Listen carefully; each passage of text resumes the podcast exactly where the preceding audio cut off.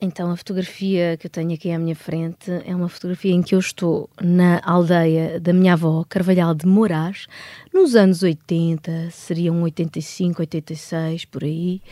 Um, e eu estou no Baloço, que foi construído pelo meu avô Mário, com as mãozinhas dele. Eu adorava andar de Baloço, adorava. E, e já que havia um pequeno quintal na casa da minha avó, eu pedi ao meu avô se me podia fazer um baloiço e ele fez. Tu passavas lá muito tempo? Eu passava os verões, todos, praticamente todos, um, lá. Essa aldeia é perto de Viseu? É perto de Viseu, Tondela, Viseu, uhum, hum. isso. E a minha avó, atenção que a minha avó e o meu avô moravam comigo e com os meus pais em Benfica. Também iam para lá no, no verão, era uma casa vá de, de férias de verão.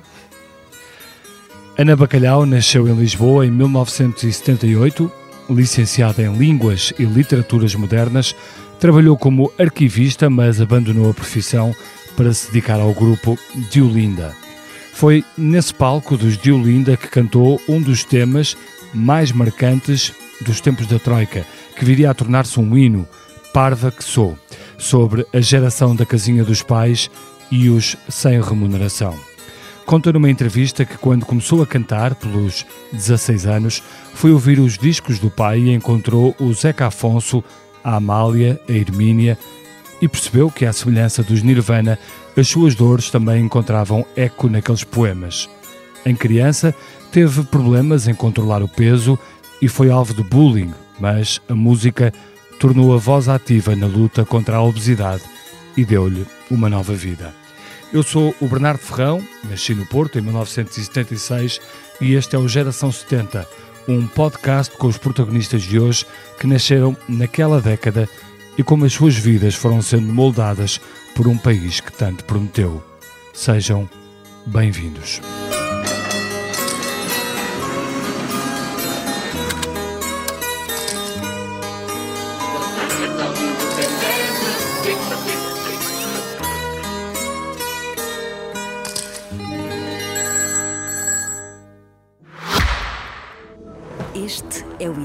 Algo extraordinário, onde a cada olhar desvendamos uma nova descoberta.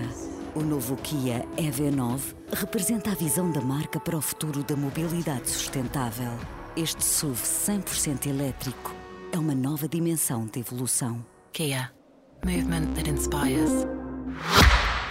Ana, um, contavas-me, uh, portanto, a tua avó uh, e o teu avô uhum. viviam uh, em vossa casa. Sim isso imagino que tenha sido muito importante para a tua, para a tua formação como pessoa, viver Foi. com os pais e também com os avós. A ligação aos avós é sempre mais especial. É, verdade. Hum, eu, o, os meus pais, quando se casaram, por volta de 75, penso, hum, arranjaram esta casa em Benfica. O meu pai é da Venda Nova.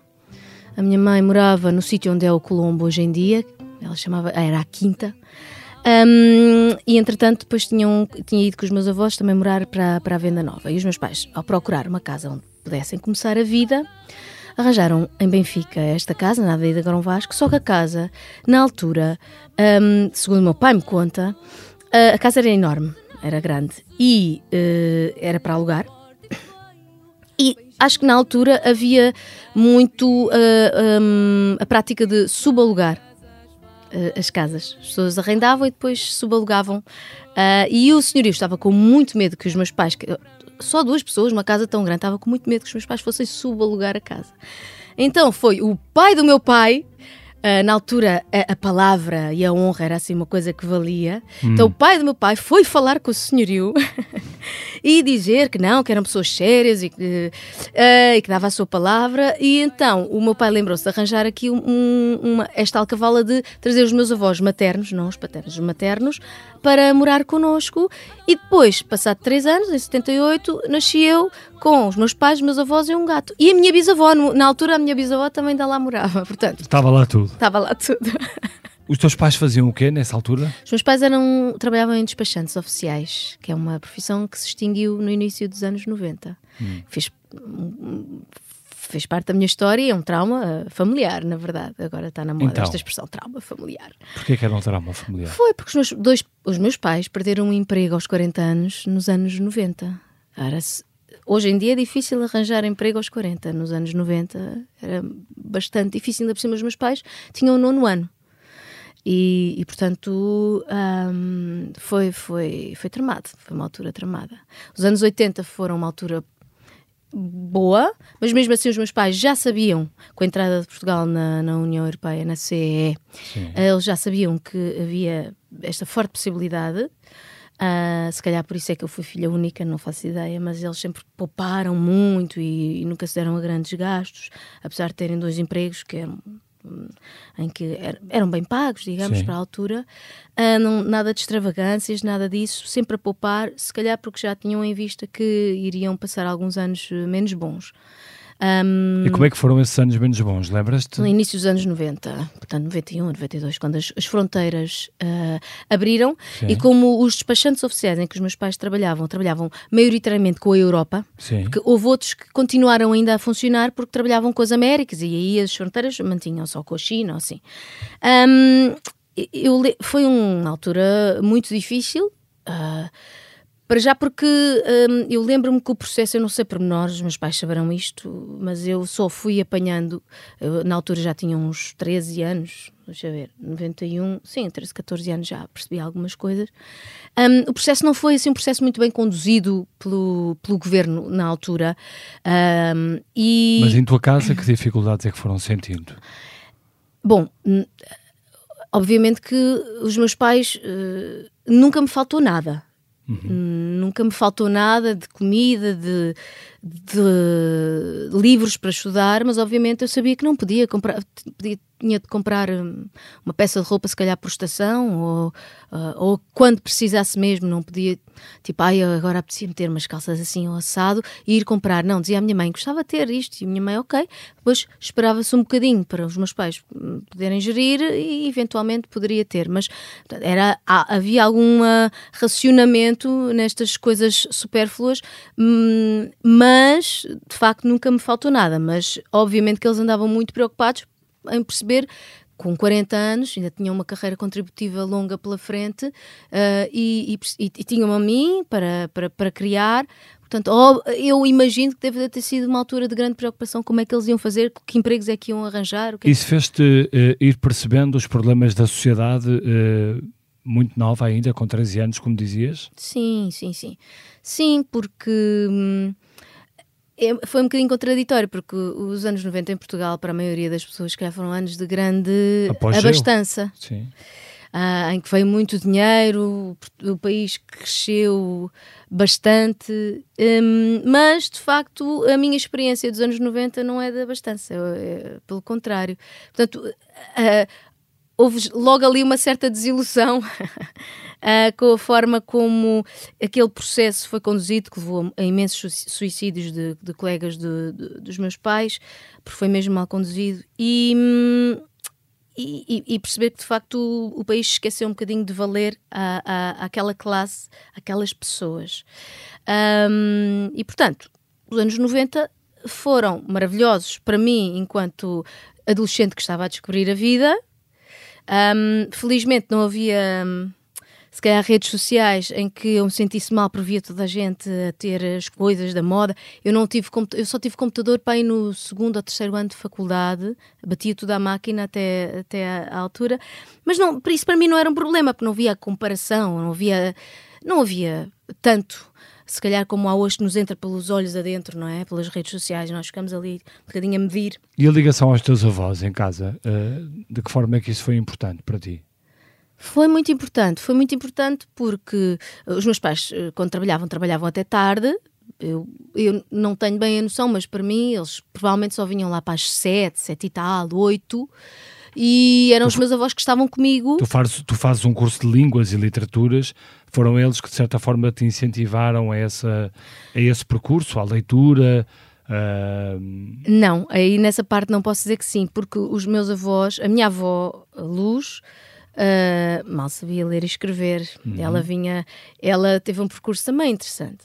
Uh, que ela, a minha bisavó uh, não ficou viúva, mas o meu avô trabalhava numa fábrica, teve um acidente e ficou com problemas de saúde do foro psiquiátrico e Sim. mental. E portanto, a única, o único ordenado que eles tinham deixou de existir. Então a minha bisavó teve de. tinha vários filhos e a minha avó foi para Lisboa servir numa casa. E, portanto, não- mal completou os estudos, sabia ler e, e fazer mal? e escrever mal e fazer umas continhas.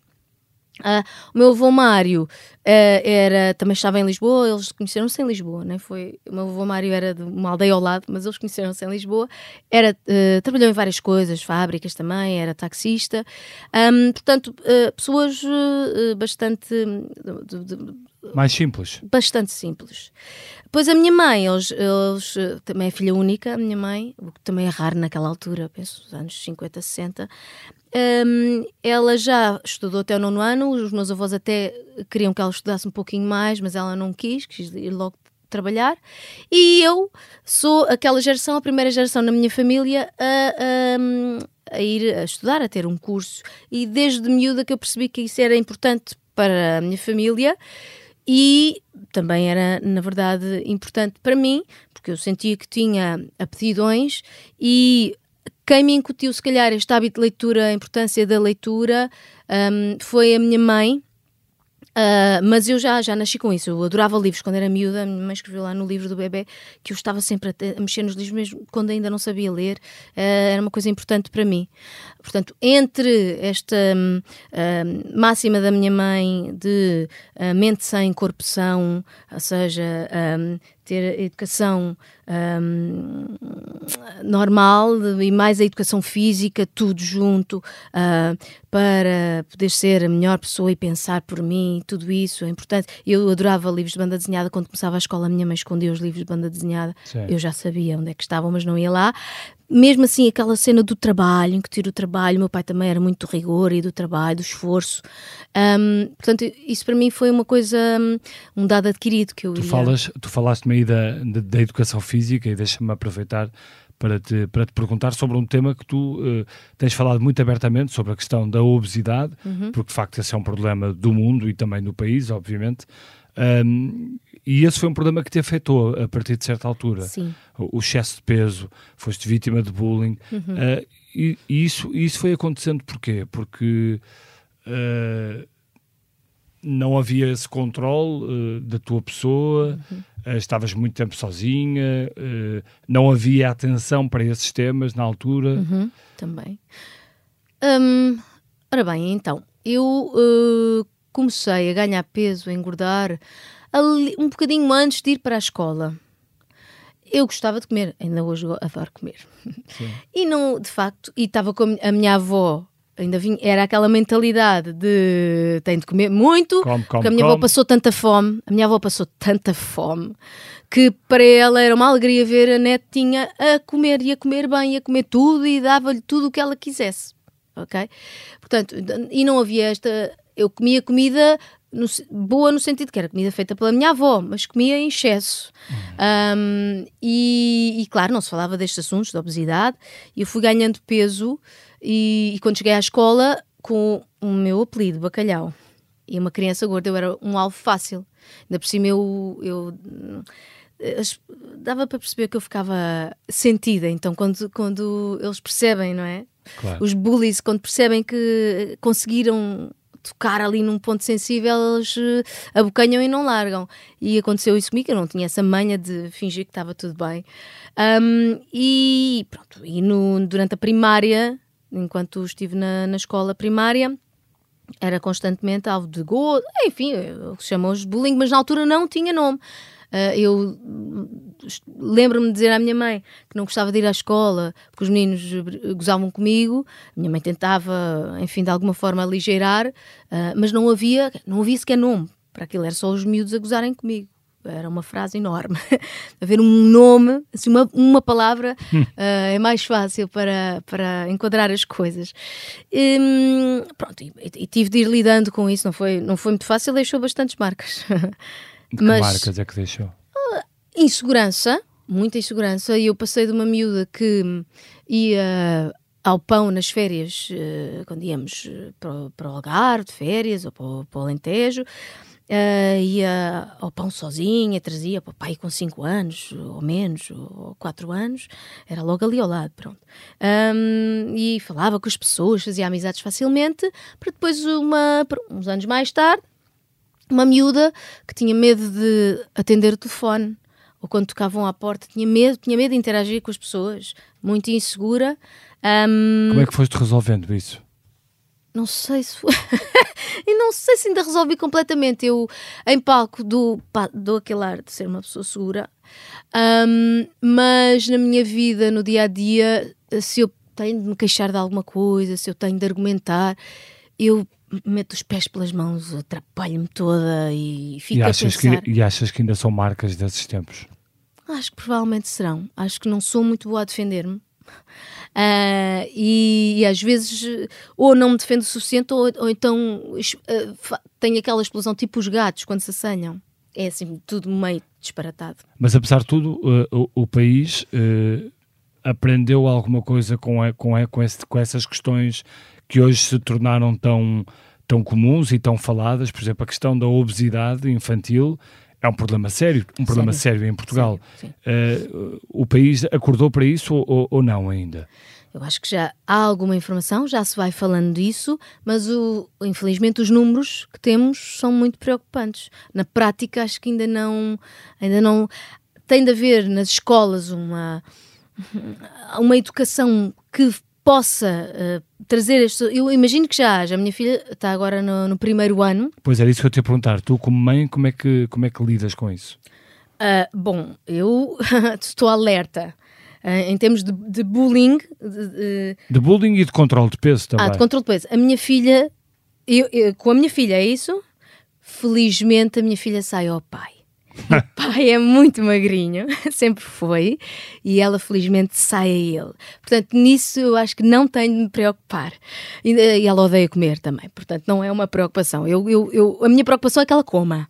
Ok? Pronto, está tudo bem. E com o bullying é eu ir percebendo os finais, mas sem pôr muito peso na coisa para a miúda também não se sentir. Eu não quero passar esse, esse, essa herança esse peso trauma, desse é? trauma a ela. Pronto.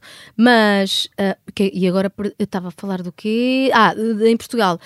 Bom, os, era importante que na escola houvesse de facto um trabalho uh, bastante ativo Uh, acerca deste assunto da nutrição, do que comer, como comer, até para que as, depois as crianças possam levar para casa e ensinar aos pais e, e, enfim, as famílias possam fazer as escolhas mais, mais bem informadas. Que eu acho que há, há alguma informação. Mas nas de... escolas, eh, neste momento, falta tanta coisa. Pois uh, falta, verdade. Essa, essa, é só mais uma, provavelmente, não é?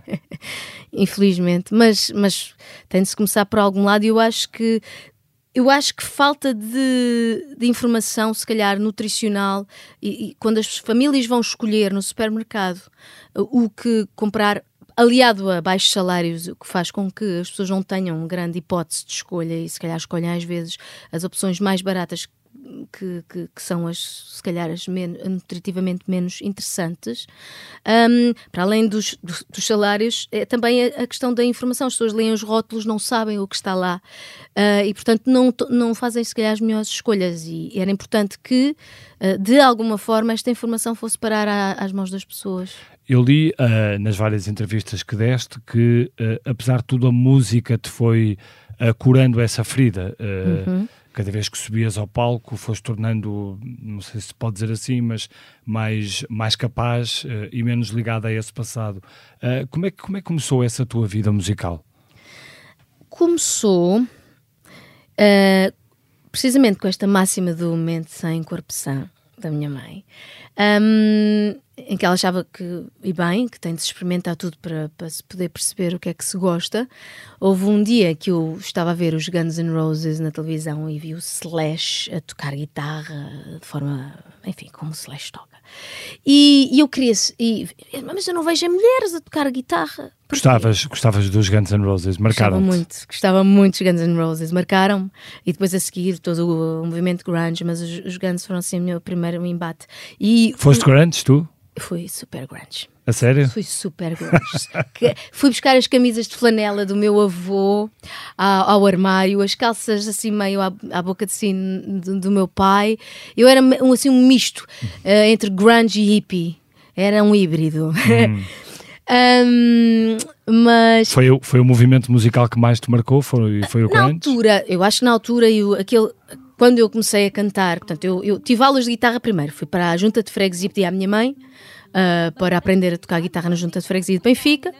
E a minha mãe e o meu pai ah, acederam e lá fui eu. Só que eu percebi que não era grande guitarrista e para me acompanhar a guitarra comecei a cantar. E aí sim eu percebi que tinha, ok, um instrumento que dava para cantar assim, as canções da época. Os For Non Blondes foi a primeira canção que eu cantei e disse: Espera, eu consigo. Isto não é fácil cantar e eu consigo, calma. Ahm, e a partir daí, sim, o meu instru- instrumento era sem dúvida a voz. Ahm, e o, o primeiro movimento me apanha assim eh, eh, de frente eh, foi o, o grunge, porque eu começo a cantar em 93 e estava o auge. O auge era os Pearl Jam, Pearl os Jam, Nirvana, sim, tu- Nirvana, todo esse movimento. E eu saquei as músicas deles e cantava as músicas deles. Depois, entretanto, ah, ah, hoje em dia não sei se é assim os miúdos, mas na altura havia sempre uns, uns amigos que eram assim uns carolas e que conheciam coisas que mais ninguém conhecia. É tipo as, os playlists que o Spotify Aham. nos aconselha, mas em forma de pessoa. E hum, eu ti- tive um amigo que me deu uma cassete, foi muito importante para a minha vida. Eu, eu- no, no lado A era o Versus dos Pearl Jam. Ah, e no lado B, como precisava de encher, ele pôs-me lá Janis Joplin. Ok? Sim. E eu, quando ouvi aquilo, pumba, já fiquei vidrada, nunca tinha ouvido uma coisa assim, uma voz assim. E a partir daí, entre, dividia-me entre o grunge e os anos 60. E depois, a partir de todas, to- todos esses eh, eh, artistas que eu ouvi, os Beatles, ah, o que é o movimento hippie dos anos 60, eu fui, fui indo para o jazz, para blues, para o blues, para a Mas, tu, folk. mas tocavas para quem? Tocavas Para mim, para o meu gato, bolinhas. Nunca coitadinho. tocavas em, em pequenos, pequenas salas, em público? Em... tocava na escola. Levava a Tocavas guitarrita no secundário. E o secundário para mim é uma, é uma mudança boa, porque portanto, eu na, na primária hum, não, não estava nada entrosada. Depois na preparatória hum, não era das, das, das pessoas mais, das miúdas mais populares, não é? Mas também não me chateavam muito. Provavelmente esta fotografia que tens aqui é, é desse tempo. Não, essa é na faculdade. Nesta na Faculdade faculdade. também foram bons Tam- tempos. Mas também tocaste na faculdade. Também, também. Sim. Aliás, aí eu toquei. Há aí uma outra fotografia que não sei se está para aí. Ah, não, não. Que era eu com a guitarra, foi, foi nessa, nessa Sim, há aula. uma fotografia em que se vê várias alunas, Sim. mulheres, com a professora. Sim, a professora de inglês. Mas eh, depois, quando fui para o secundário, aí encontrei a minha gente, a minha tribo, pessoal que me aceitou e eu senti-me segura o suficiente, pois com a guitarra também isso é um escudo, não é? Eu levava a guitarra, tocava para eles e, e já era uma Portanto, pessoa passavas fixe. os intervalos a tocar. Passava os intervalos a tocar, sim, exatamente. E era uma pessoa fixe. E os furos, as aulas que não tinhas. Os fu- exatamente, isso mesmo. E, e- e isso continua para a faculdade. Levei a guitarrinha, havia lá uns karaokes de vez em quando no, no Bar Novo, na Faculdade de Letras. Chamavam-me sempre, eu cantava o Mercedes-Benz do Janis Joplin. Pronto, foi uma vidinha e- maravilhosa. A partir E como é que, décimo- como é que eram esses tempos, eh, politicamente falando? O que, é que, o que é que tu ias sentindo? Eh, foste para a Faculdade de Letras, Fui. que era uma faculdade. eh, Bastante politizada. Uhum. polit- exatamente, era o que eu ia dizer, muito politizada. Eh, onde, é que tu te, onde é que tu te ias metendo politicamente falando? Ahm, Eu como, é, como é que acompanhavas o, o, o passar dos tempos? política. Eu, eu in- interesso-me, interesso-me desde, desde sempre por política, porque via os meus pais em casa falavam muito de, de política e entre na família, naqueles encontros no Natal, acabavam sempre a falar de política. Portanto, isso foi- foi-me foi -me entrando. E os meus pais têm bastante consciência cívica e, e- e política. E quando era, portanto, faculdade, final do secundário, faculdade é quando nós também começamos a, a, a criar as nossas opiniões. Os, Ah, os teus pais viveram muito o, o, o 25 de Abril. Os meus pais viveram 25 de Abril, ainda eram, na altura, miúdos. de- de- O meu pai é de 50, a minha mãe de 51. Ahm, portanto, ah, sim, eles, eles lembram-se de tudo o que aconteceu, que não puderam ir trabalhar, porque Ah, havia uma revolução na rua, então estavam entre o assustado, mas o, o feliz e tal. Um, e, e viveram bastante essa, essa liberdade. eu não tive a noção, porque eu já nasci em 78, eu não tenho noção do que era antes. Uh, mas só de ouvir os meus avós e os meus pais e a minha família contar. E, mas, um, era, mas era uma conversa da tua família uh, uh, positiva nesse sentido de uh, o 25 de Abril trouxe essa liberdade ou Sem algum dúvida. saudosismo? Não, não, saudosismo nenhum, zero. Zero. Ah, os meus avós passaram fome hum, no tempo de- da ditadura. Não, eram, não tinham grande apreço. Pelo contrário, ah, bastante ah, aversão. E, e- e, portanto, viveram o 25 de Abril e, e- todo o processo de democrático, e de democratização do, do país com bastante alegria.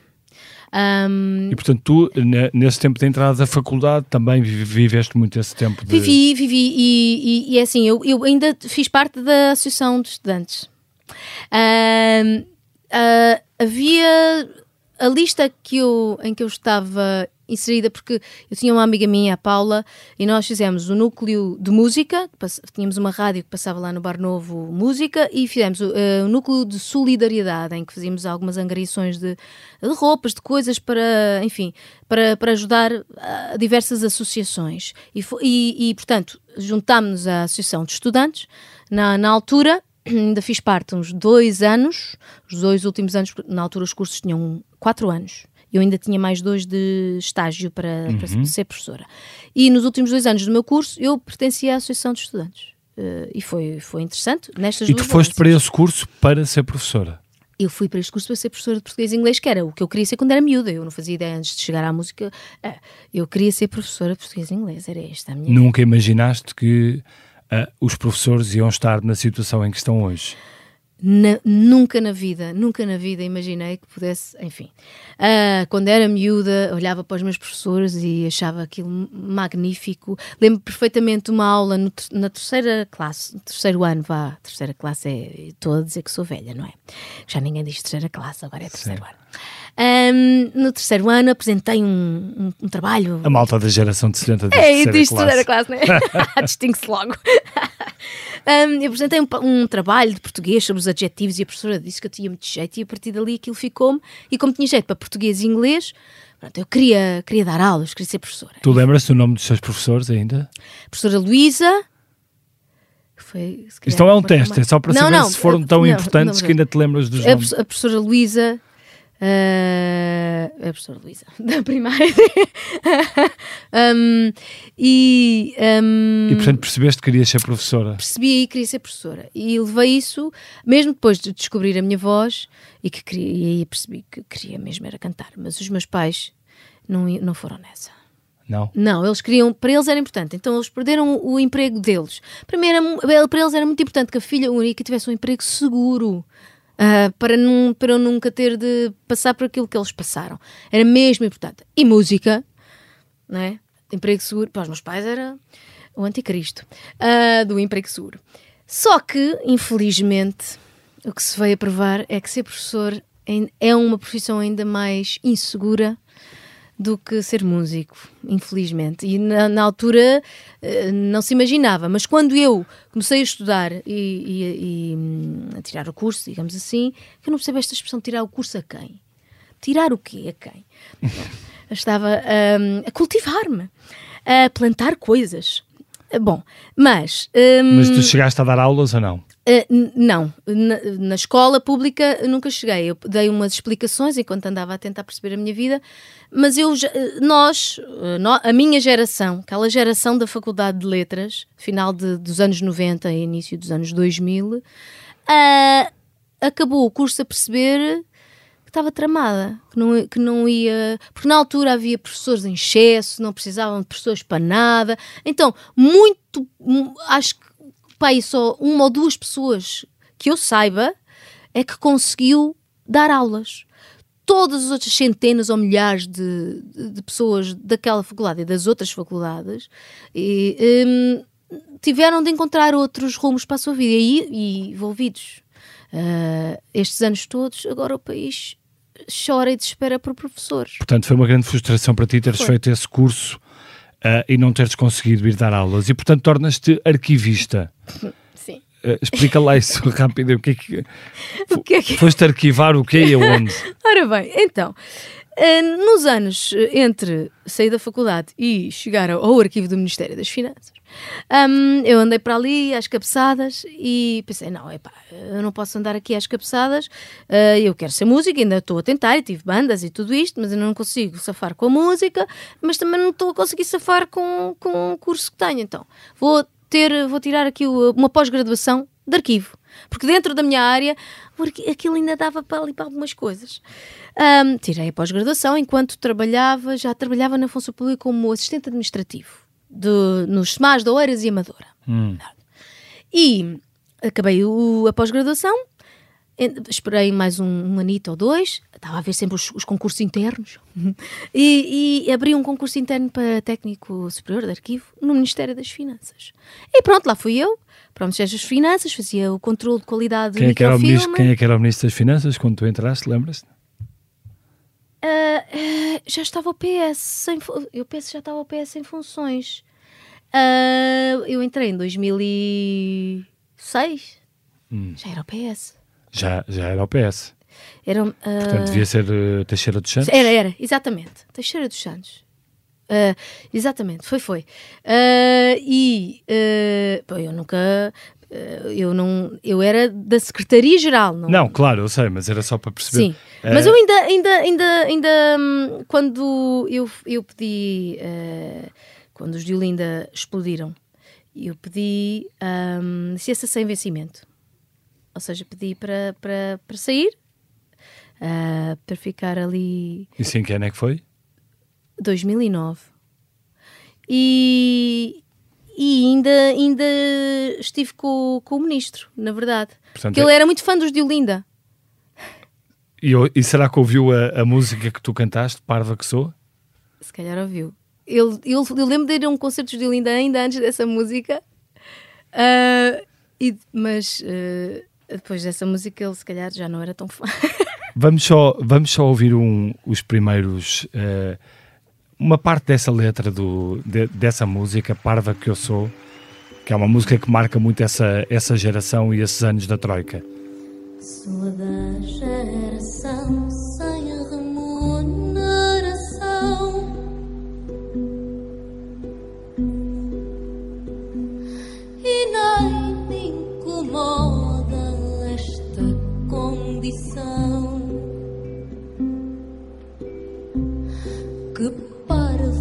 eu sou.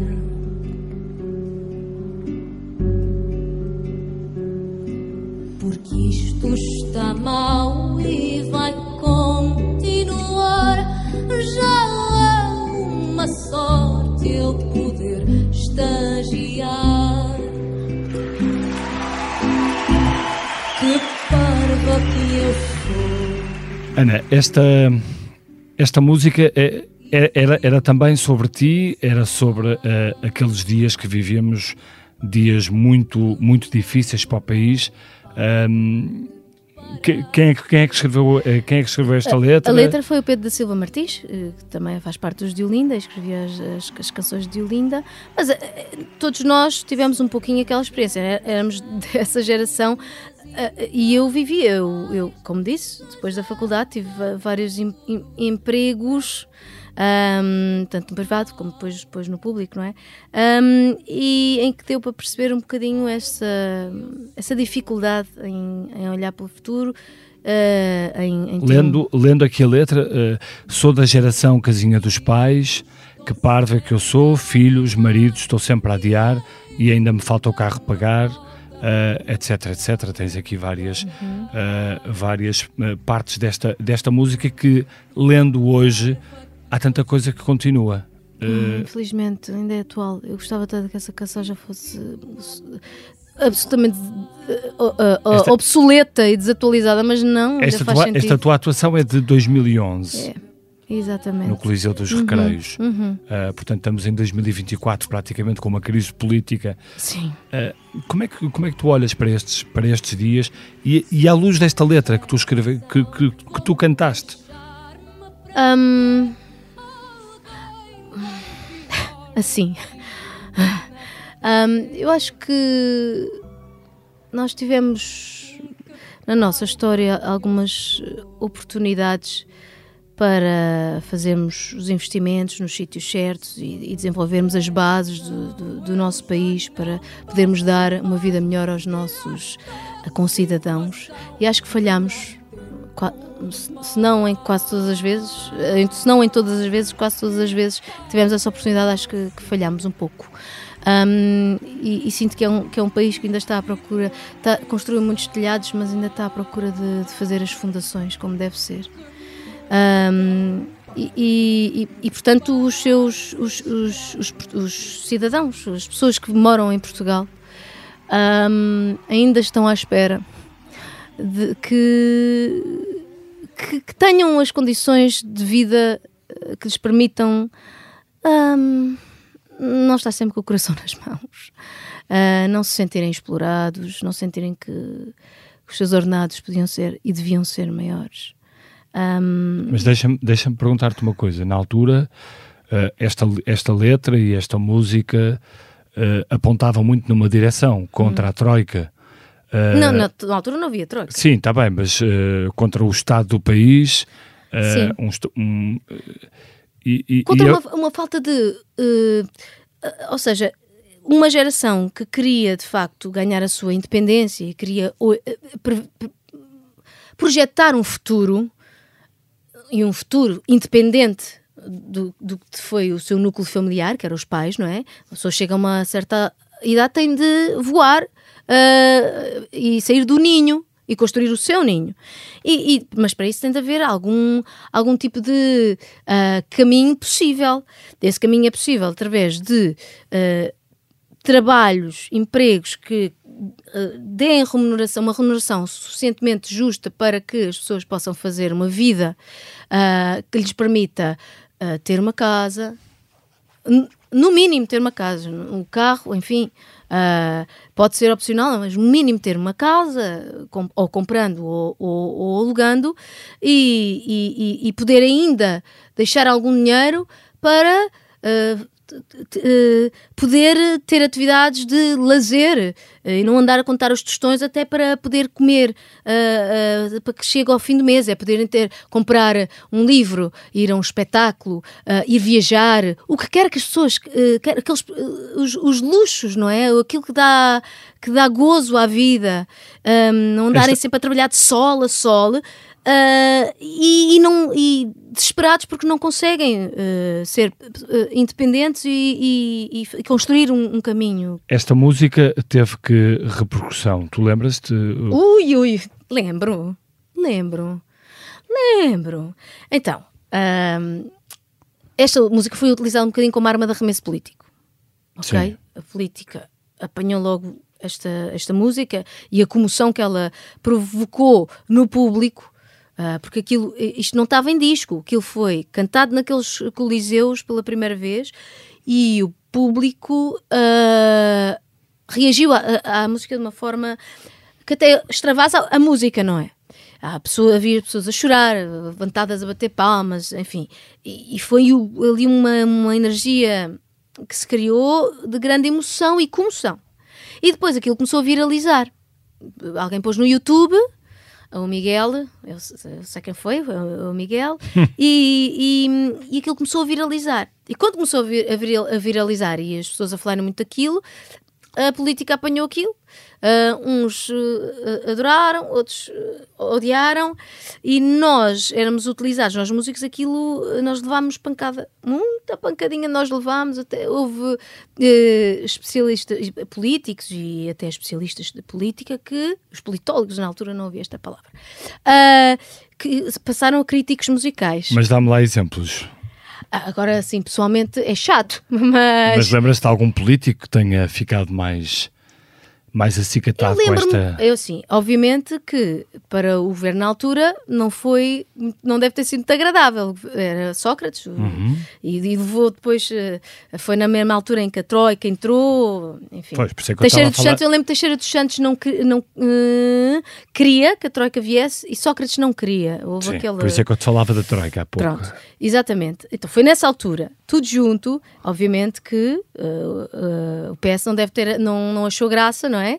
Lembro que, que houve partidos à esquerda, tipo, Bloco de Esquerda, eh, E PCP? sim, mas também à direita. O PSD também apro- aproveitou aquilo para, para enfim, bater no. Jogos políticos. Jo-. Eu vi o circo político todo a acontecer, nós vimos, e por isso um bocadinho também nós não queríamos ser bobos de acordo.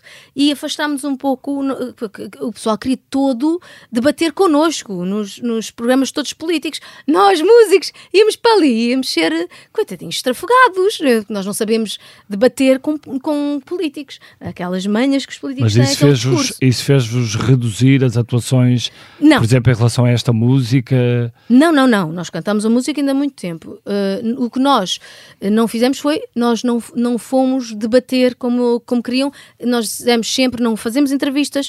Um, a música fala por si. A música é a nossa obra, a nossa obra e a nossa obra fala, fala por ela própria. Está aí. E então afastámos, não, não, não queríamos personalizar a coisa. Ahm, e não queríamos jogar um jogo que, pá, que não- nós desconhecíamos as regras daquele jogo. Se, se os- se os políticos quisessem vir tocar connosco, eh, tudo bem. Agora nós irmos debater com políticos não dava. E porquê é que vocês escreveram esta música? Esta Vocês música sabiam do, que, do alcance que isto ia ter ou não? não tínhamos a noção Hum, ah, que aquilo Não ia acredito. ser assim. Não, não, não tínhamos mesmo. Assim, ah, isto, ah, ah, isto foi assim. Estávamos a ensaiar para os Coliseus e queríamos uma música nova. E o Pedro tinha três músicas que trouxe. Uma delas era essa. Tinha outras duas.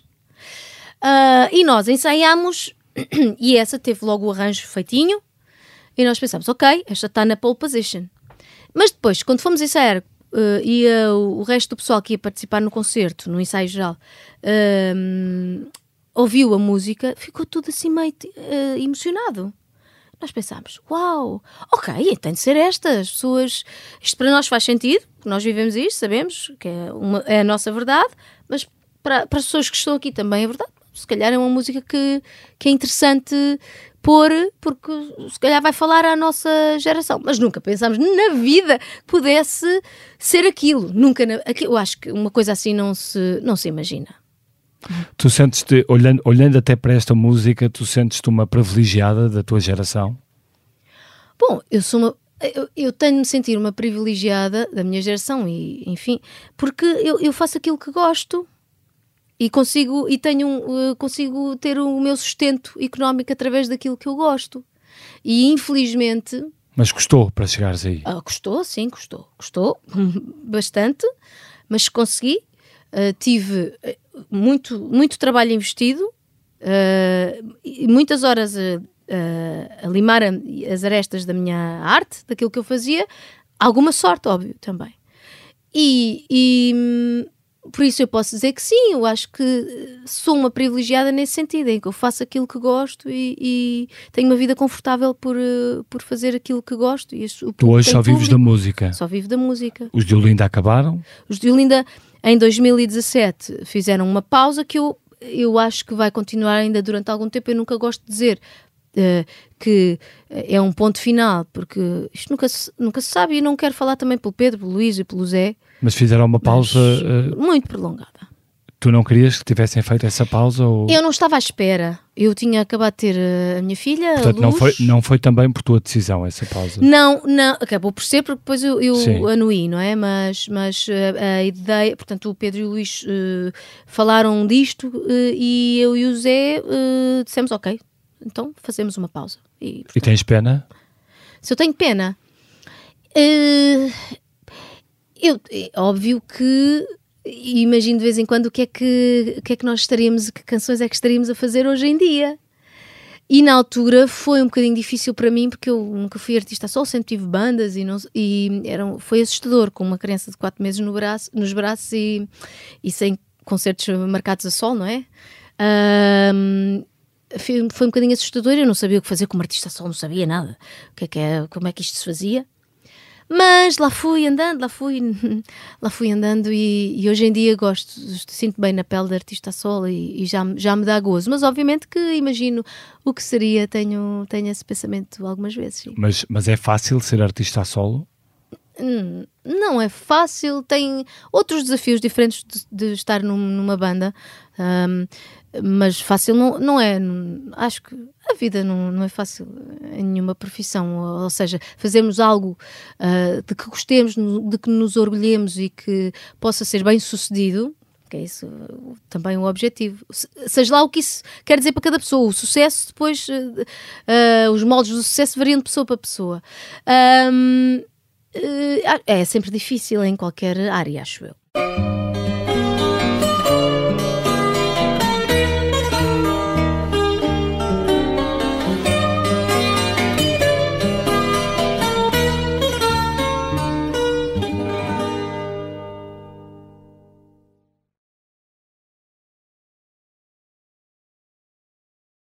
Vamos, eh, vamos passar à segunda parte do, do, do podcast e a pedir pela tua, pela tua desilusão, que de certa forma já, já, já falaste um pouco disso, mas hum, a, a- a tua desilusão prende sobretudo com, com, o- com o curso que tiraste e também com a profissão que querias ter, professora de português, hum, e pedia-te que, que nos falasse um pouco dessa, de- dessa desilusão, que não sei se generalizas também ao país, chegado aqui, eh, olhando para o país e o que é que o país tem eh, para oferecer às pessoas, eh, que desilusão é essa?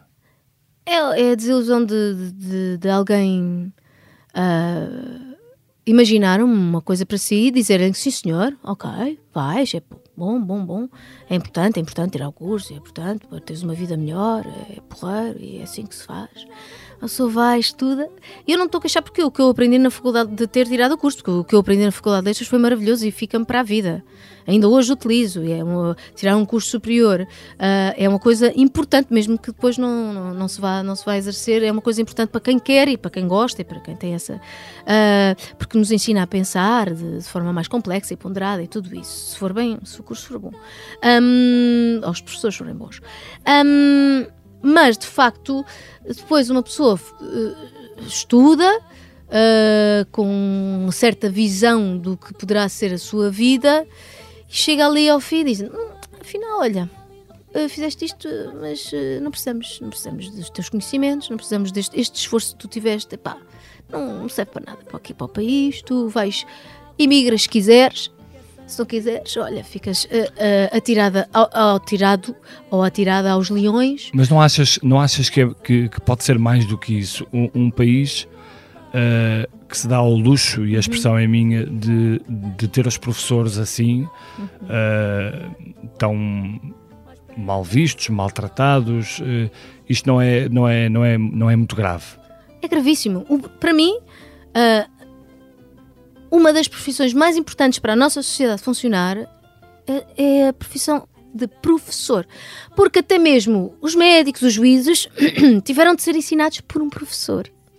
Portanto, é base, é a base da nossa sociedade. E, portanto, nós devíamos tratar essa base da nossa sociedade ah, da forma oposta àquela que tratamos, tra- como tratamos hoje em dia. Ah, com, devemos tratar com o máximo de diferença e de respeito. Com- claro, com exigência, porque queremos os melhores a- dar. Mas, infelizmente, a minha geração, se calhar gerações que vieram um bocadinho antes e um bocadinho depois, milhares de pessoas que estavam ali prontas para partilhar o seu conhecimento, estar nas escolas, fazer algum tipo de mudança, de, para, para as coisas avançarem, para se modernizarem. Estas pessoas não foram utilizadas. Disseram-nos que estavam a mais, que não era preciso obrigada. Agora eh, desenvencilhem-se como quiserem.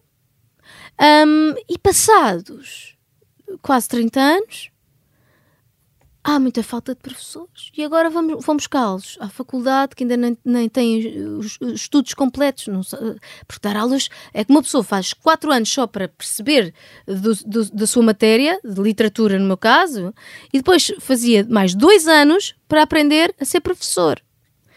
E, portanto, isto é uma coisa importante. Os nossos miúdos aprendem a ler, a escrever, ou seja, aprendem a pensar. Na escola, com os professores, é importante, são, é muito importante. E um país que não, não valoriza esta classe profissional, acho que está em maus lençóis. E, e infelizmente, eu acho que não, não, não estou enganada, porque hum, nós eh, continuamos de crise, de crise em crise e Os teus pais certamente hoje eh, pensam melhor naquilo que te diziam que tinhas que ter uma profissão. eh, Coitados, eles- eles... estão sempre a dizer: Ai filha, tens de estar sempre a falar disso, que os pais não te apoiavam para ir para a música. Coitados. Mas eh, pronto, deu-me músculo, está tudo bem, pai, E- está tudo bem, pai e mãe. Mas. Pois hoje, pois eles hoje pensam realmente, mas, eu, mas é assim, mas depois eu consegui o emprego, vá, digamos certo, porque eu fui para a função pública, fazia parte. o que é que eles dizem da Ana Bacalhau, os teus pais? Eu sou Sofia para eles, para já. Ah, eu sou Ana Sofia. Sofia, eu sou. Sofia. O que é que eles dizem? Não sei. Gostaram de te ver nos ídolos, por exemplo? Gostavam, adoraram ver nos ídolos. Todos os Ah, domingos estavam lá a ver tá, os ídolos. Sim, religiosamente. Eras a, jurada, eras a jurada preferida deles. Epá, espero que sim. Mas eles, eles vão-me dizendo que vão aos concertos e, eh, portanto, hoje em dia são super fãs e vão-me dizendo o que é que acham bem, o que é que não acham bem, o que eu faço e tal, se não se percebeu a palavra, se não sei o quê. Eh, vão-me dando o seu feedback justo, que é uma coisa que eu também aprecio. Ana, vamos passar então à tua inspiração. A minha inspiração é aquela massa de gente anónima ah, que não é condecorada, nem ah, recebe prémios, nem nada disso. né? Ninguém fala ah, dessa massa de gente anónima que tem uma vida tramada, dura, ahm, que nunca viu um gesto de carinho do, do país Hum, e que tinha tudo para ficar amargurada e escolher o ódio. Mas escolhe o amor, o cuidar do próximo, fazer o bem pelo próximo. Essas pessoas inspiram-me, inspiram-me. Às vezes, quando uma pessoa está irritada com a vida, diz, ai, minha vida, ah, tem de pensar duas vezes, porque nós, eu, eu tenho até uma vida porreira, porque, como dissemos, estou-me a repetir, mas eu faço aquilo que gosto. Isso é, um, é uma benesse, é uma Preocupa-te que essa massa anónima, com o que, com o que se está a passar no país, eh, possa não escolher o amor, no, por exemplo, nas próximas eleições? Preocupa, preocupa, preocupa muito. Ah, por- eu sei que é fácil uma pessoa ficar zangada. Eu sei que é fácil. Tu eu dizias, tu dizias em 2015, numa entrevista, a democracia precisa de ser protegida de alguns por todos os outros. Sim. Acho que sim. Eu, é- é- eu também, eu não sei, eu não vou fazer, eu não vou dizer bem esta citação, perdoem-me, mas há, alguém alguma vez disse que o problema não eram os, eh, os maus, eram aqueles, eram todos os que deixavam que os maus fizessem as coisas e não se manifestassem para, para impedir que os maus fizessem as suas maldades. E, e é, um, é um pouquinho isto. Mas isso faz um bocadinho parte do povo português, não é? Do seu ADN. Eh, Ah, bom, não, se, não se manifesta. não nós já sai. andámos à traulitada, ah, Sim, nós mas- defenestramos uma pessoa. É verdade, mas Nós tínhamos sangue na guerra, mas aqueles anos de, de ditadura, acho que sim, eh, ainda se nota um pouquinho na, na alguma, algum medo, algum medo. E também o facto de, de como somos, somos um país pobre, temos salários baixos, as pessoas estão sempre dependentes. Ah, não têm muito medo de perder um emprego porque este país também não oferece assim grandes saídas profissionais portanto se a pessoa perde o emprego tem medo de não arranjar outro emprego portanto, tem medo de falar tem, tem- é, é o medo ainda continua um bocadinho o medo instalado e para, pressionar as pessoas a ficarem assim quietinhas e, e calminhas. Eu acho que não é não é. eh, Muitas vezes diz que eh, os portugueses é como se fosse a culpa deles, não fazem nada. Mas também tem de se perceber que muitas vezes é difícil, as pessoas têm, ainda têm muito medo. Se tivéssemos um país com salários porreiros e um, um mercado profissional eh, saudável, se calhar as pessoas já levantavam um bocadinho a garimpa. Muito bem, hum, vamos terminar com a música que, que tu escolheste. É uma música em jeito de homenagem ao que, ao que se passou esta, esta semana com a morte de, de Sara Tavares. Um, não sei se conheceste a Sara Tavares e, Sim. e o que é que queres dizer aqui nesta altura e neste momento tão, tão triste. Um, eu, eu tive o privilégio de conhecer a Sara e, e de cantar com a Sara. E ela era de facto uma luz, uma luz, uh, tanto a voz dela, uma das grandes vozes da nossa música, deixou-nos uh, canções, das melhores canções que temos. Este é um, é um, um exemplo de, dessas canções maravilhosas. Um, ela sabia qual era o seu caminho. E era um, foi um caminho difícil, era muito mais fácil se calhar ir por outro caminho. Quando ela começou depois do Chuva de Estrelas e fez o, o, o, Festival da Canção e tudo isso, se calhar ter ido por um caminho mais fácil, um, ter-lhe sido mais. Uh, ter-lhe trazido menos dissabores, se calhar. Mas ela foi à luta, ela sabia que não era por aí que ela queria ir. Ela, o caminho dela era outro. E ela foi, ela foi, ela foi, sempre segura de si, sempre segura de si. É um exemplo, é um exemplo de força e de, de, e de fragilidade, da força que a fragilidade tem. E, e, dessa luz maravilhosa, e era uma, uma pessoa bonita e boa. Vai fazer muita falta. E agarramos então a este ponto de luz da Sara Tavares. Uh, eu agradeço-te Ana Bacalhau, por teres vindo ao Geração 70. Este podcast teve a sonoplastia de João Luís Amarim e João Ribeiro, produção editorial de Mariana Oca Ferreira, fotografia de Tiago Miranda, edição vídeo de Ana Isabel Pinto, grafismo de Paulo Alves e coordenação de Joana Beleza. Eu sou o Bernardo Ferrão, não perca o próximo episódio.